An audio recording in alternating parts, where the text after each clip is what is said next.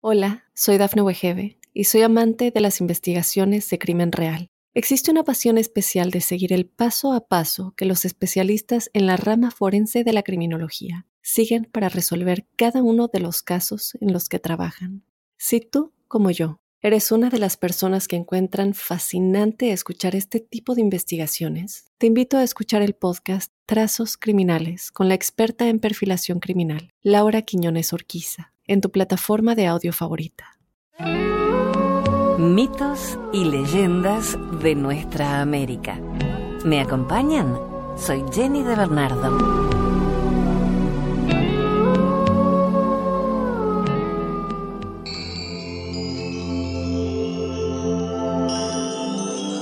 Quiero contarte leyendas de Ecuador. Vamos a hablar de los Sáchila, también llamados Colorados, que son un pueblo indígena que habita en la provincia de Santo Domingo. Su idioma es el sáfiqui, de la familia lingüística barbacoana, que quiere decir verdadera palabra. Los hombres de este grupo étnico son fácilmente distinguibles por su indumentaria, especialmente en la forma de su peinado. Este consiste en raspar las zonas temporales de la cabeza y cortar el resto de sus cabellos de tal manera que su peinado toma la forma de un casco. Utilizan grasas de animales y semillas del achiote para colorear este peinado. En sus tradiciones, cuentan que durante una época en que una epidemia de viruela diezmaba a la población de los Áchilas, un médico brujo habló con espíritus para pedirle consejos sobre cómo curar a los enfermos de la epidemia. El espíritu lo guió hasta un arbusto de achiote y los instigó a cubrir completamente su cuerpo con el jugo de las vainas del fruto. Luego de varios días, los casos mortales disminuyeron en forma dramática. Ellos se consideran por siempre en deuda con el espíritu de esa planta por la protección contra la viruela que ésta les brindó. Eran conocidos como achutines.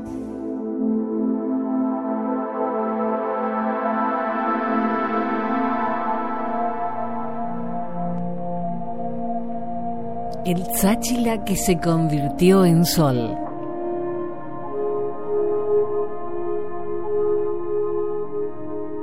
Hace muchísimos años atrás, cuando los abuelos podían conversar con los pájaros, en el cielo existía un enorme tigre de enormes fauces, ojos como rayos, con garras poderosísimas y un pelaje reluciente que vivía en la oscuridad.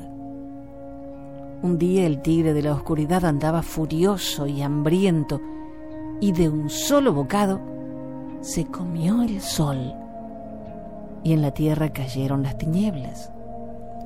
Los sáchilas, que tenían sus casas en Santo Domingo, vivían así en esa interminable noche y no hallaban qué hacer. Se tropezaban constantemente unos con otros y se la pasaban golpeados y adoloridos así que prefirieron encerrarse en sus casas y no salir. No había cómo sembrar ni cazar, y la comida escaseaba. En más de una ocasión se escuchaban los gritos desesperados de los que eran atrapados por las fieras de la selva, que se escondían entre las sombras. La luna, confundida por la ausencia del sol, tampoco salía y eso era aún más grave porque ya no había cómo enamorarse con su luz. Los pájaros morían sin el amanecer y los ríos empezaron a secarse porque confundida la lluvia sin la guía de los astros celestes tampoco caía. Angustiados, los áchilas decidieron hacer su propia luz e intentaron encender ramas y alumbrarse con su fuego, pero fue inútil. El copal ya no prendía y el palo de Camacho solo se encendía en manos de los ancianos que todavía guardaban las buenas costumbres. Pero ellos, los más débiles, pronto morían. Mientras tanto, el tigre de la oscuridad, con sus fauces bien abiertas, se acercaba cada vez más a los atemorizados sáchilas. Sus pasos ya se escuchaban muy cerca de las casas. Viendo tanto desastre, a los sabios ancianos se les ocurrió crear su propio sol.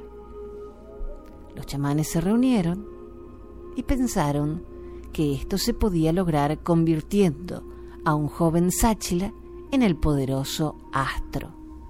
La ayahuasca estaba lista, la mesa con sus piedras y la tarima para el rito ceremonial también. El joven chamán, hijo de madre soltera, escogido para tan importante misión, estaba listo. Lo habían cubierto con hermosas vestiduras de algodón y una imponente corona dorada. Sobre sus muñecas y tobillos relucían joyas de oro puro. Los demás chamanes continuaban cantando y bebiendo ayahuasca. El joven, que fue convidado con la chicha ceremonial, empezó a llorar lágrimas luminosas. Su rostro fue cubriéndose lentamente de una luz acuosa, mientras se elevaba hacia el camino del sol, que era todo de plata. Allí, una hermosa mula, construida hasta sus riendas y montura animal, empezó a ascender hasta que lo perdieron de vista. Al día siguiente, al despertar, todos esperaban la ansiada luz, pero lo que vieron fue un día nublado, con algo de claridad, pero aún sin sol. Así pasaron tres días tristes y sombríos. Al cuarto día, su sorpresa fue total. Apenas si podían abrir los ojos, una luz incandescente los quemaba y era casi imposible de aguantar. Ahí estaba el sol de nuevo, reinando en lo más alto, alcanzando con sus rayos a cada uno de los sáchilas. Hermoso en todo su esplendor, ahí estaba de nuevo, pero no lograban soportarlo. Recordaron entonces los ancianos que el joven que se convirtió en sol tenía dos ojos y que seguramente estaba alumbrando con los dos. Sería necesario que alumbrara solo con uno. Así que lanzando una gran piedra hacia el cielo, lograron su objetivo y pudieron por fin volver a disfrutar de las bondades del Rey Sol, que ahora anda con un solo ojo. Dicen que en el cielo están colocadas doce trampas para atrapar perdices y que en la última, en la duodécima, en la que los chamanes llaman la curva del sol, está sentado el tigre de la oscuridad, con sus enormes fauces abiertas, esperando comerse al joven Sáchila, si éste al pasar no le entrega sus perdices. Por eso, el sol pasa rápido por ahí, lanza las perdices y sigue su camino pero cuentan que a veces el sol pasa por la primera trampa y no encuentra nada. Llega a la segunda y tercera, y en esas tampoco ha caído una perdiz. Cuando llega a la cuarta, quinta o sexta y no encuentra nada, empieza a preocuparse. Le queda solo la mitad de camino para encontrar perdices, y si no, el tigre de la oscuridad se lo tragará sin compasión, dejando otra vez al mundo en tinieblas. Recorre la séptima, octava y novena y tampoco encuentra las presas que necesita. Pasa por la diez y la once y nada. Solo queda una trampa por revisar, la que es su última esperanza. Y entonces, angustiado, el nuevo sol sáchila empieza a llorar. Entre los sáchilas, cuando llovizna cerca de las doce, se dice que el sol está llorando y que seguramente no ha encontrado perdices en las trampas y que teme morir entre los colmillos del tigre de la oscuridad. Dicen que hasta ahora el sol siempre ha logrado encontrar una perdiz, aunque sea en la última trampa, justo antes de empezar a descender, para que poco a poco la luna pueda salir y después iniciar su recorrido otra vez.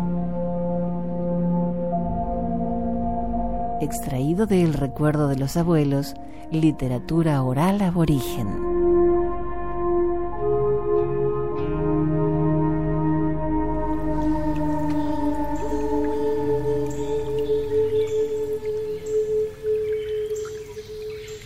Los Shoar, llamados también jíbaros, son el pueblo indígena amazónico más numeroso, aproximadamente 80.000 individuos. Habitan en las selvas de Perú y el Ecuador. La mitología Shoar está vinculada a la naturaleza y a las leyes del universo y se manifiesta en una amplia gama de seres superiores relacionados con fenómenos tales como la creación de la vida, del mundo, la muerte, las enfermedades.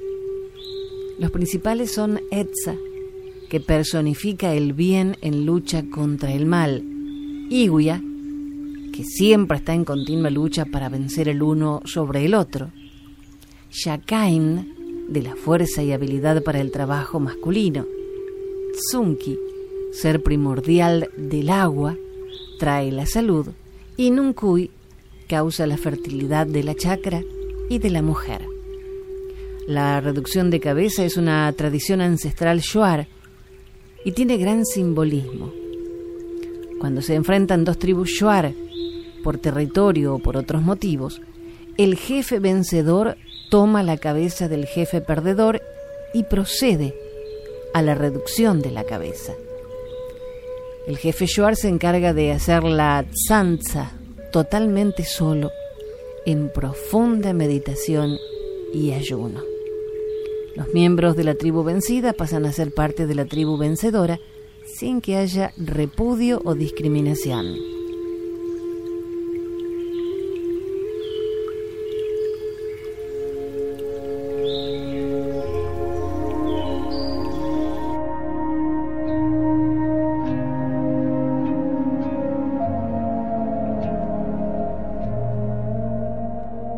En Ecuador existe una comunidad indígena llamada Shuar.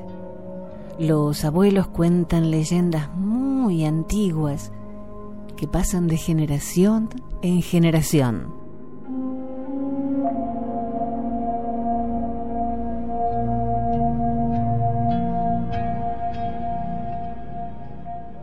Los abuelos dicen que el pequeño Etza vivía en una comunidad su nombre quería decir sol, el valiente sol, el generoso sol de sus antepasados.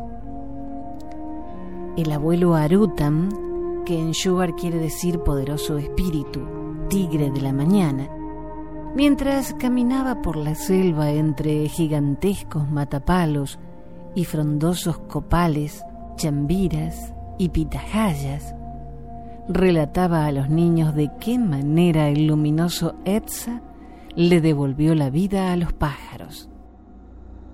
Iguia es un demonio terrible, explicó Arutan.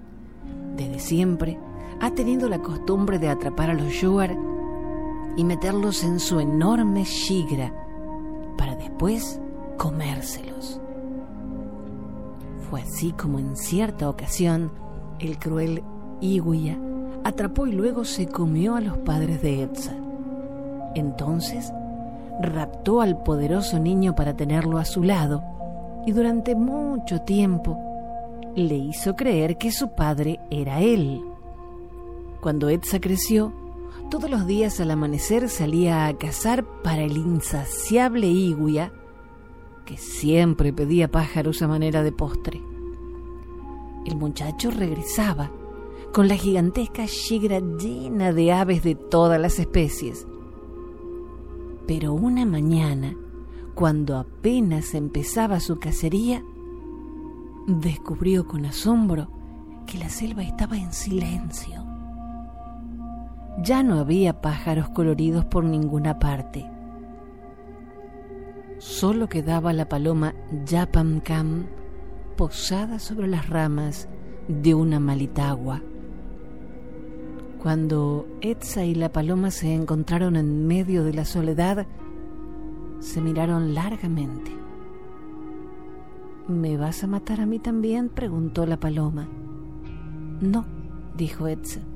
¿De qué serviría? Parece que he dejado toda la selva sin pájaros. Este silencio es terrible.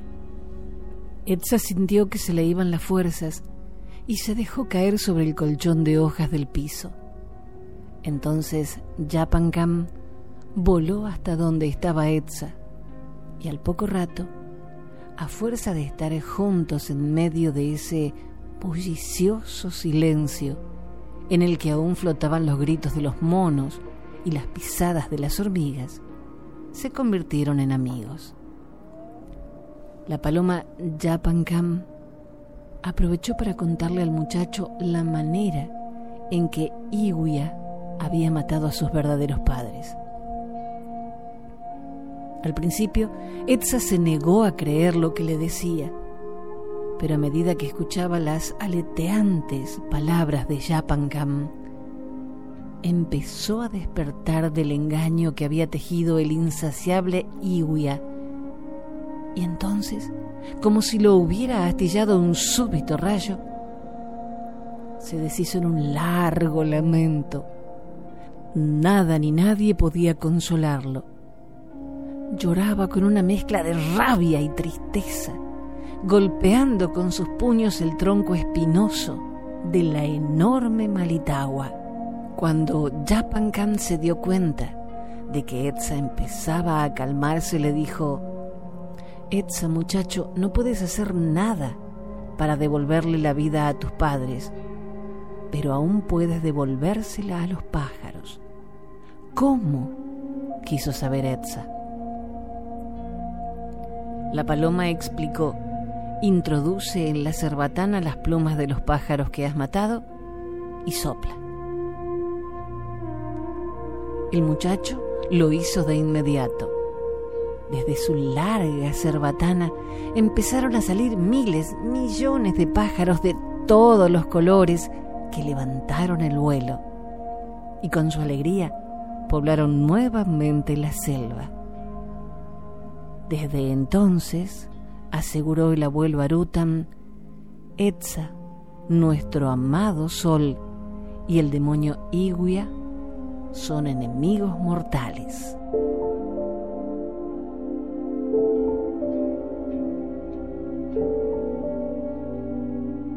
Antes de la llegada de los españoles, el panecillo era conocido como Yavirac. Vamos a compartir ahora dos leyendas acerca de este cerro. En el libro Leyendas del Ecuador de Edgar Allan García se encuentra una interesante leyenda que ahora vamos a compartir. Antes que llegaran los españoles, este sitio era conocido como Yavirac. Y ahí, sobre su cima, los indígenas anteriores a los incas y más tarde los incas que invadieron estas tierras, festejaron el Inti Raimi, la gran fiesta del sol. Así, el 21 de junio de cada año, los indígenas de distintas regiones se reunían en el Yavirac para cantar, bailar, beber y alabar en una ronda de alegría al Altísimo Señor del Cielo que moría cada tarde y renacía cada mañana, al generoso Inti. Pues bien, según la leyenda, Atahualpa, que en realidad se llamaba Atabalipa, había mandado construir en la cima del Yavirac un templo de oro puro, motivo por el cual, luego de que los españoles mataran al Inca Atahualpa, que en ese entonces tenía 33 años, marcharon a toda prisa hacia Quito con ansias de repartirse el templo de oro que estaba en la cima del Yavirac. Los españoles, que sudorosos y cansados subieron a la cima del Yavirac, se encontraron con que no había ni una sola pepita de oro sobre la tierra seca. El templo del sol había desaparecido como por arte de magia.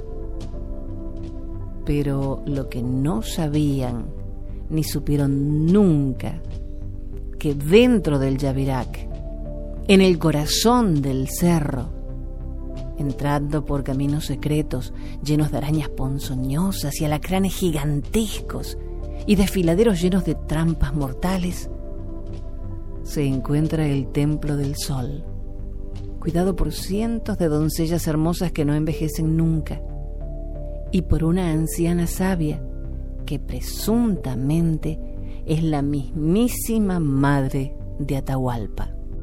Además, la leyenda dice que si logras encontrar la entrada y luego de salvarte de los peligros que te esperan, llegas por fin a la morada de la anciana, tienes que pensar muy bien en lo que dices y haces. Si la anciana te pregunta mirándote fijamente a los ojos, ¿qué buscas en estos recintos sagrados? Tienes que decir que eres pobre, que has ido a dar ahí por accidente, que solo buscas la salida y que juras nunca revelar la entrada secreta a aquel templo. La anciana entonces se levantará de su trono de oro macizo, te hará escoger entre una enorme piedra de oro, más un puñado de perlas, rubíes y esmeraldas que están sobre una mesa, y una tortilla de maíz una mazorca de choclo tierno y un pocillo con mote jugoso que están sobre otra mesa. Piénsalo bien, pues si escoges la primera mesa, es probable que al salir te encuentres con que en vez de riquezas, solo llevas un pedazo de ladrillo y unas cuantas piedras comunes en las manos. Y es probable también que si escoges los alimentos que se encuentran sobre la segunda mesa, la tortilla se convierta de pronto en un enorme pedazo de oro sólido, el choclo tierno en numerosas pepitas de plata y el pocillo con mote en gran cantidad de perlas brillantes. Escoge bien porque es probable que suceda también al revés y que una vez fuera ya no haya forma de volver atrás.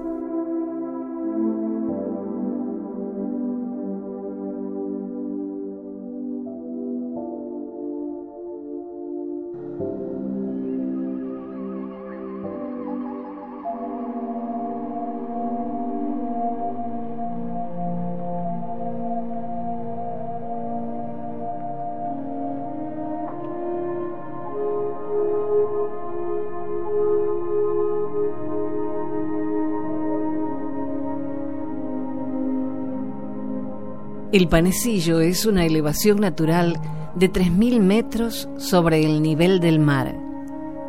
Fue bautizada con este nombre por su parecido con un pequeño pan. Está enclavada en el corazón mismo de la ciudad de Quito.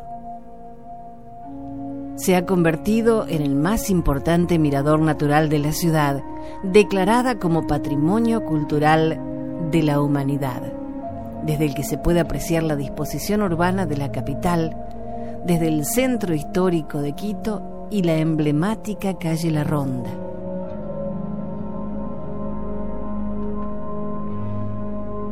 Cuenta una leyenda que había en Quito una mujer que diariamente llevaba su vaquita al panecillo. Allí estaba siempre porque no tenía un potrero donde llevarla.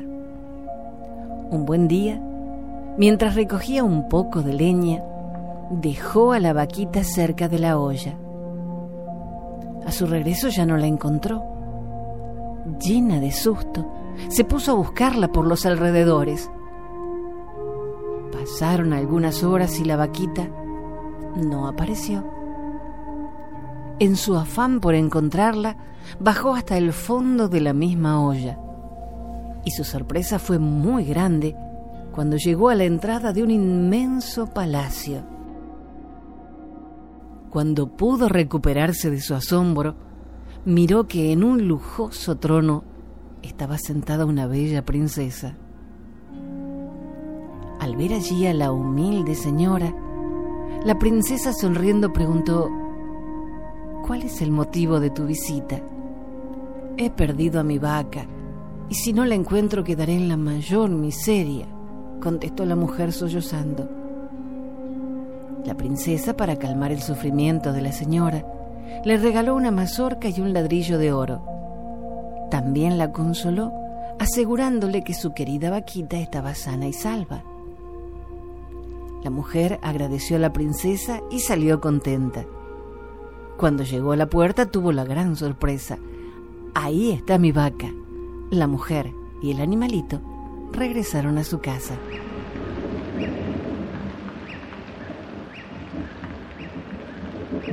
Cuartam el sapo. En la zona del oriente ecuatoriano existe una pequeña y muy particular leyenda sobre un sapo, cuyo nombre es Cuartam. Se trata de un curioso anfibio que tiene la capacidad de convertirse en un feroz tigre cuando alguien lo molesta. Cuenta la historia que hace varios años un shuar caminaba en la selva espesa del oriente. En medio de la noche, mientras iba de cacería, pensando durante el camino, muy incrédulo, de que el sapo cuartán existiera. Sin pensarlo dos veces imitó su canto, que por cierto, se dice que viene de los árboles. Así empezó, cuartam tam, cuartam tam. De esa forma quería comprobar si en realidad lo estaba retando. Pero para su fortuna, nadie pasó. Pasaron algunos días y cada vez que el Shoar iba de cacería cantaba cuartantam, cuartantam, a ver si me comes, mientras reía. Un día su mujer, muy preocupada, le pidió que no volviera a hacerlo, pues sabían que aquel sapo a la vista era inofensivo, pero cuando se enojaba lo hacía de verdad. Pero el no creyó en nada de eso. Entonces, un día Cuartam el sapo, al oírlo nuevamente cantar, se le acercó y en un dos por tres se convirtió en felino y lo comió. Nada se escuchó del ataque, pero la mitad del cuerpo de Shuar había desaparecido. Al alba, la mujer del Shuar salió a buscarlo, pues ya hacía tiempo de que su esposo no había regresado. Al encontrar la mitad del cuerpo del que era su marido, inmediatamente pensó en el sapo Cuartam, así que decidió matarlo llegó hasta el árbol donde el batracio cantó la noche anterior. Y luego de varios machetazos, tumbó el árbol que al caer mató al sapo, que ya se había convertido nuevamente en sapo con un estómago inmenso. La mujer cortó rápidamente la panza de Cuartán sin ningún recelo, y los pedazos del shuar rodaron por la tierra. La venganza no le devolvió la vida al Shuar, pero su mujer pudo contar que nunca es bueno imitar a Cuartam, pues, aunque ella creía haberlo matado, a lo lejos, en la tupida floresta se escuchaba de nuevo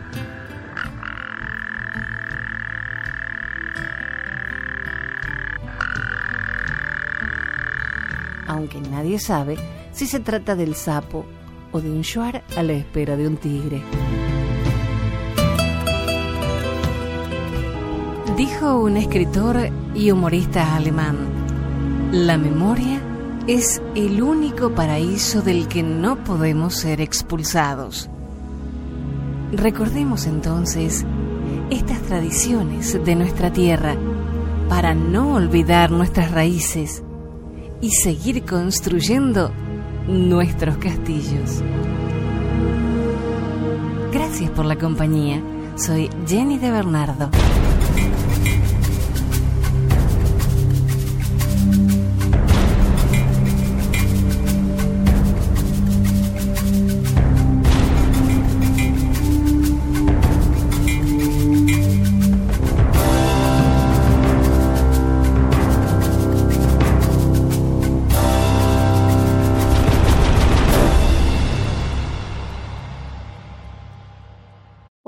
Soy Dafne Wegebe y soy amante de las investigaciones de crimen real. Existe una pasión especial de seguir el paso a paso que los especialistas en la rama forense de la criminología siguen para resolver cada uno de los casos en los que trabajan.